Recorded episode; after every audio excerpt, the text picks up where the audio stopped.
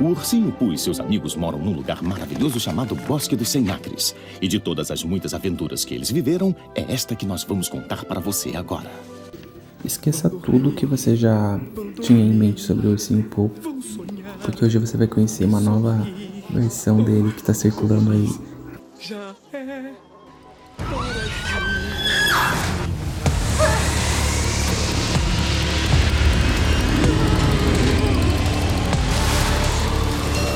Olá pessoal, eu sou Paulo Pontes. eu sou o host aqui do Pod Pontes e hoje a gente vai conversar sobre um, um tema que muito me chamou a atenção quando eu descobri que ele existia, que é a capacidade, a possibilidade de, de você usar é, histórias famosas, personagens famosos, fazer adaptações dessas histórias. queria trazer algo que eu estava com vontade de falar, queria trazer algo novo, algo diferente para vocês. E aí a gente vai falar sobre domínio público. Então, eu vou dar um exemplo do, de como eu cheguei a, ao domínio público. Eu estava assistindo, estava procurando um filme para assistir. E aí eu entrei no, no Prime, no Amazon Prime, e tava lá em, em destaque o ursinho Poo Sangue Mel. Aí tinha a faixa, que a faixa etária era para 18 anos. E eu fiquei assim, nossa, né? Muito me admira a Disney a, a Disney permitir que o Ursinho Pooh seja usado em um filme de terror. Como que isso pode acontecer? E aí eu conversei também com, com outras pessoas e era dúvida assim de geral. Ficou todo mundo pensando que, que era uma coisa bem estranha, né? Uma, porque o filme ele é um filme bem violento. Vou comentar aqui por cima do, do filme, mas é apenas essa introdução mesmo para a gente saber por que, que, que eu estou falando sobre domínio público hoje. Então veio dessa curiosidade, que é um filme totalmente diferente do que retrata as historinhas de desenho que, que eu era acostumado. E eu fui pesquisar como que eles tiveram essa autorização para utilizar a imagem do, do Pooh. E eu tenho hoje é, a minha colinha aqui, ela é em papel. É a primeira vez que eu tô, tô fazendo uma, uma colinha assim em papel. Então talvez vocês ouçam aí o, o barulho das folhas de vez em quando.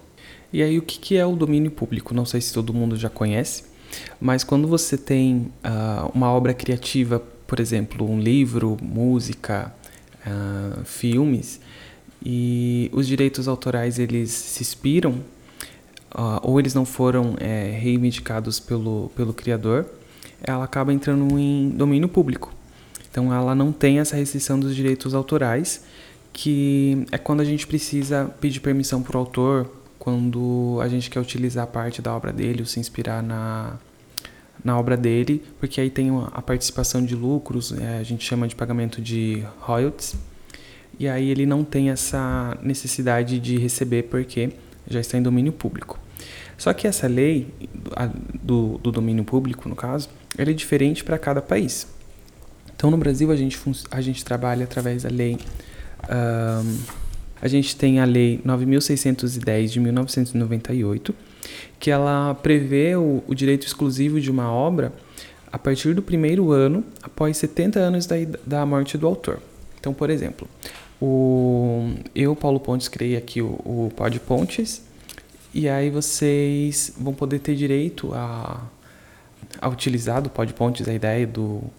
ao nome Pod Pontes, a partir de 1 de janeiro, depois do ano da minha morte. Então vamos supor que Deus me livre, eu morresse em 2023, que seja hoje, 25 de outubro de 2023.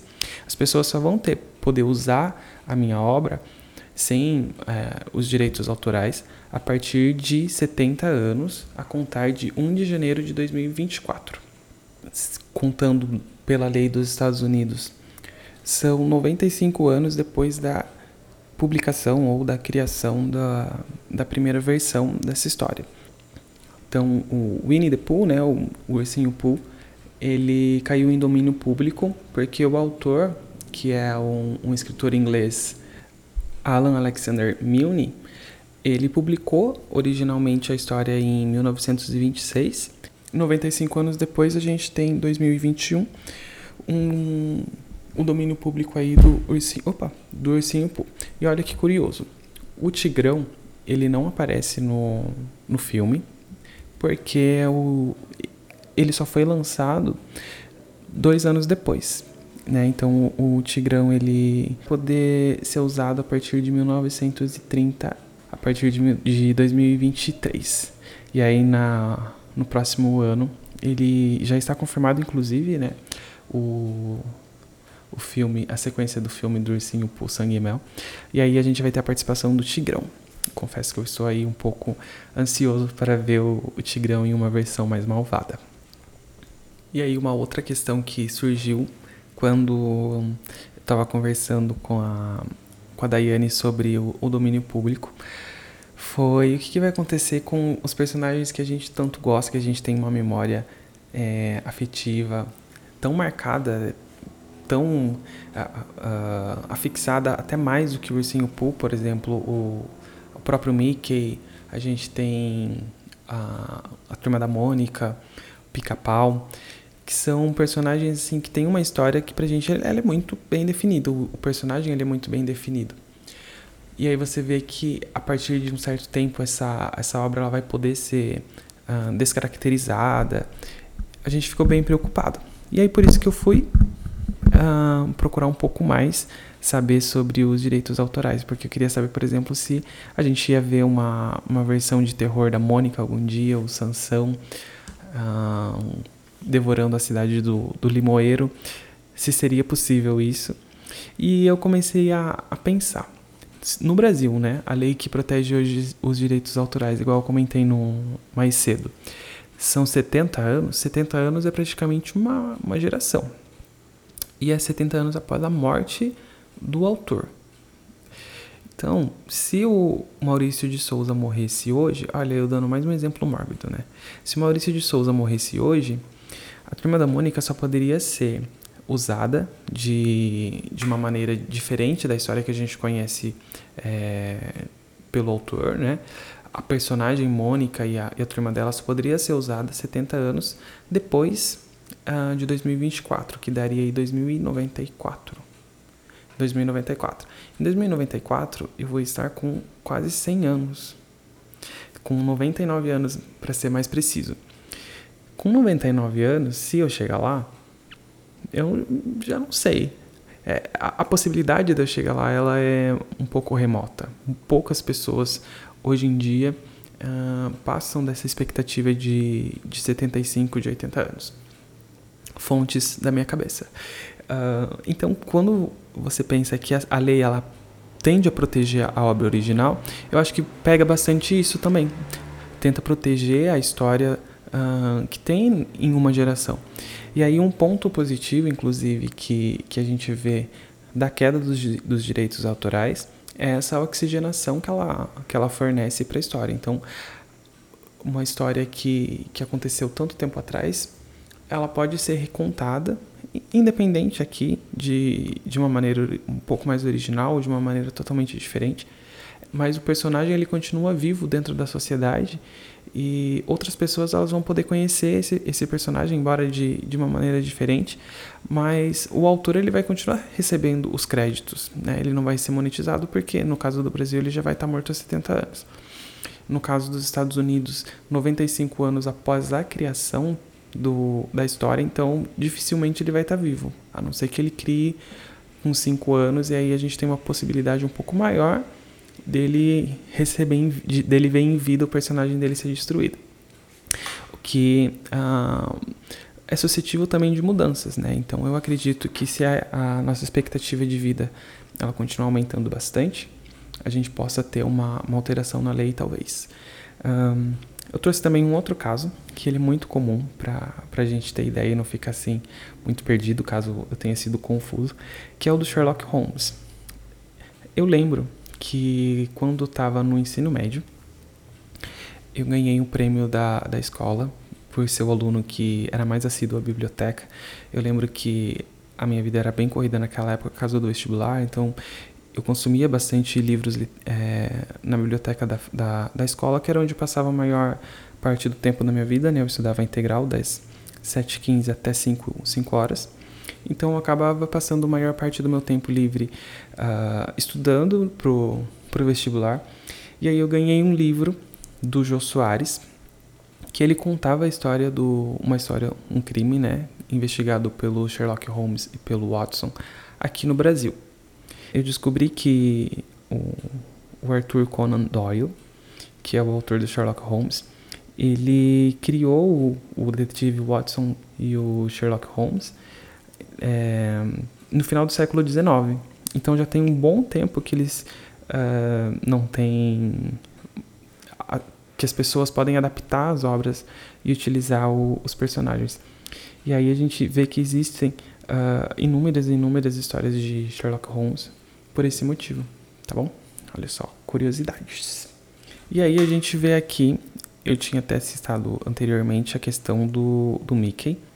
O Mickey ele é um caso à parte porque no caso dele, nos Estados Unidos a lei norte-americana ela protegia a obra por 56 anos depois da criação dela.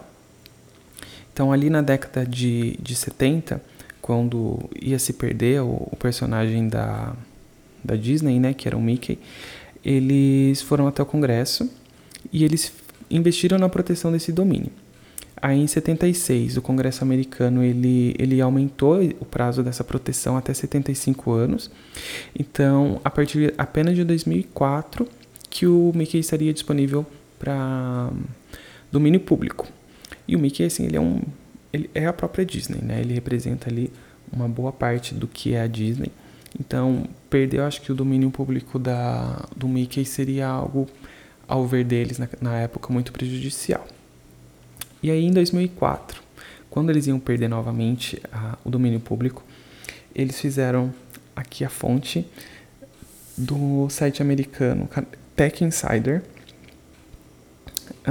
A Disney fez, abre aspas, a Disney fez doações acima de 4 milhões a políticos entre 1992 e 1998, ano em que um novo projeto de lei foi aprovado e estendeu os direitos a 95 anos dos direitos autorais.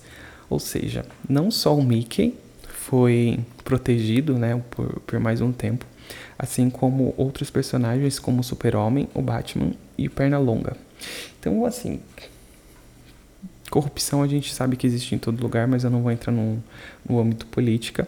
Porém, é, eu achei é, interessante essa notícia trazer para vocês que essa manobra aí da, da Disney para proteger os, os direitos autorais dela.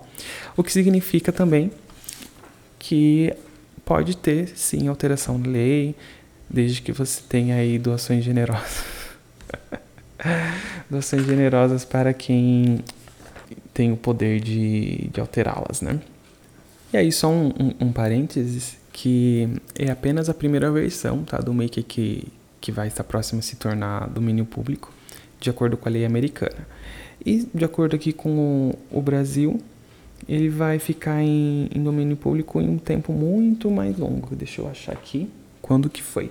Tinha falado aqui que as fontes eram da minha cabeça, mas não é não. Eu, eu sabia que eu tinha lido. Nesse mesmo artigo, que eu vou deixar o link para vocês depois, que é da, da, revista Exame, da revista Valor. Meu Deus, hoje eu tô impossível. Nesse mesmo artigo que é da revista Valor, eles contam que as experiências de produtos Disney somam 6,7%. Eles não dizem aqui o valor exato, mas essa matéria ela reforça que o Mickey ele é uma das principais fontes de renda da Disney e que existem relatórios da companhia uh, em que mostram que o Mickey e, o Minnie, e a Minnie eles estão na lista dos personagens que mais contribuem com, com o faturamento e o licenciamento aí da, da marca Disney, tá bom? Então, no Brasil, a gente vê, igual comentei, que, que tem a galinha pintadinha, tem a turma da Mônica, e a gente tem também aí a galinha pintadinha que faz a cabeça da criançada.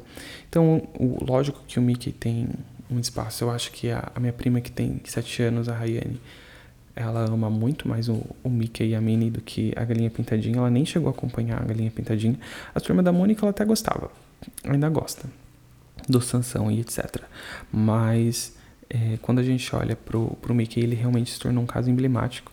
E eu entendo, é, é impossível você não entender a preocupação da, da Disney em, em manter, mas só que eu, eu fico pensando aí na, nessa outra possibilidade que eu trouxe mais cedo, né? Se eles postergarem a lei para, sei lá, 150 anos, são mais obras que, que podem deixar de ser conhecidas, que vão deixar de receber uma adaptação para que a Disney continue faturando. Então, Não sei, sabe? Sempre existem N possibilidades. Então, um resumo do que a gente viu hoje é que o domínio público ele acontece quando você não tem mais direito sobre a obra, porque ela caiu em desuso.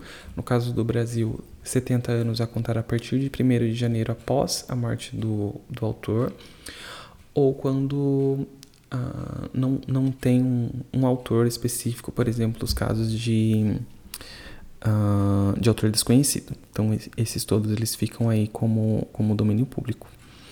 E nos Estados Unidos, a lei vale para 95 anos após o lançamento aí da após o, a criação do, do personagem. É isso que eu tenho para falar sobre o, o, o, hoje. Eu assisti durante essa pausa, acho que tem quase um mês que, que eu não publico, tem umas três semanas aí que eu não, não posto episódio. Eu assisti vários filmes. A gente teve aí o feriado prolongado do dia 12. Assisti Elementos, chorei com Elementos, assisti A Freira, um, assisti O Som da Liberdade, assisti aquele outro que tá. Ai, como que é o nome do filme do, do Chico Xavier? Nosso Lar, Nosso Lar. Então eu fui assistir o Nosso Lar. E aí eu queria ter assistido mais um, mas infelizmente não deu tempo. Um, assisti esse do Ursinho Pooh. Assisti os, os Delírios de Consumo de Beck Bloom que é uma comédia romântica e ah, não, na verdade ela nem é tão romântica assim. acho que o, o, romance ele realmente fica bem em segundo plano. E esse é um, é um filme que eu achei muito engraçado. É, a minha mãe depois no esses dias ela veio comentar que ela não sabia se eu estava sonhando ou não, mas que ela tinha ouvido eu rindo no meu quarto. E eu acho que era uma e meia, duas horas mais ou menos que eu fui assistir esse filme. Porque é, é aquele tipo de comédia muito engraçada. é um tipo de comédia uh, típico americano, mas só que ela é, é uma coisa bem sessão da tarde, sabe? É um filme muito bom. Eu me diverti bastante. Esse foi a indicação da Melissa. E de série eu tô assistindo. Ainda tô assistindo a segunda temporada de Only Murders in the Building, da Selena Gomez. E ainda tô assistindo. Aí eu voltei a assistir Smiley, que é uma série que o Leandro tinha me indicado, que eu já tinha assistido em dezembro, mas aí eu voltei a assistir de novo porque é uma série muito legal que eu gosto. Hum, e tô lendo o livro da Britney. O livro da Britney que saiu ontem, hoje eu tô gravando dia 25, o livro dela saiu no dia 24. Estou lendo o livro da Britney. Como eu falei para vocês, o meu público ele não gosta tanto assim de livro. Então, as chances de eu trazer a história do pro podcast vai ser difícil. Se vocês pedirem muito, se esse vídeo chegar a 100 mil, se vocês pedirem bastante, quem sabe eu pense em, em, trazer. Mas aí eu acho que já perdeu também um pouco do, do time, né? Eu acho que todo mundo já tá devorando aí o livro essa semana. Eu acho que postergar, trazer essa matéria para daqui um, um mês, não, não sei se faz muito sentido, porque eu tenho uma agenda aí de podcast para lançar. Mas é isso, gente. Fiquem com Deus, um beijo e até a próxima. Tchau, tchau. Esse podcast foi uma produção de Paulo Pontes, com um enredo de Paulo Pontes, com produção, com divulgação, masterização e engenharia de áudio de Paulo Pontes. E eu vou deixar aqui na descrição o link da matéria que eu usei como base para esse episódio. Abelhinha já tem lua no céu.